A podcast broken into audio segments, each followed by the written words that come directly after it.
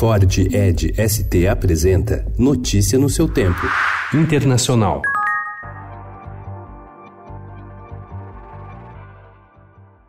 O presidente dos Estados Unidos, Donald Trump, determinou a retirada de mil soldados americanos que ainda estão no norte da Síria, abrindo caminho para a expansão da ofensiva da Turquia contra os curdos, aliados dos Estados Unidos na região. Ontem, as Forças Armadas curdas fizeram um acordo com o exército sírio e a Rússia para contra-atacar a Turquia e retomar as áreas invadidas. Analistas afirmam que a iminente entrada das Forças Armadas sírias pode aumentar ainda mais a instabilidade na região e provocar a escalada do conflito.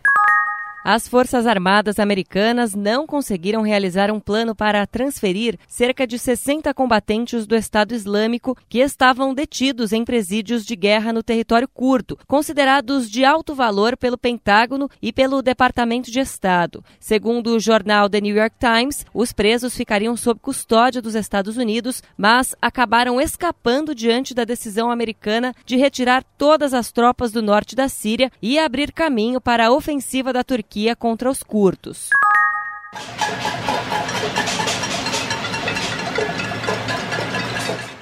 A pé ou amontoados nas caçambas de caminhonetes, os equatorianos desafiaram ontem o toque de recolher que entrou em vigor ainda na tarde de sábado, após a capital Quito ter passado pelo dia mais violento de protestos desde o início da paralisação contra o governo no dia 3. As mobilizações deste domingo aconteciam no momento em que estava agendada a primeira rodada de negociações entre o presidente do Equador, Lenin Moreno, e lideranças da Confederação das Nacionalidades Indígenas do Equador, mediada por representantes da ONU e da Conferência Episcopal Equatoriana. Floriana.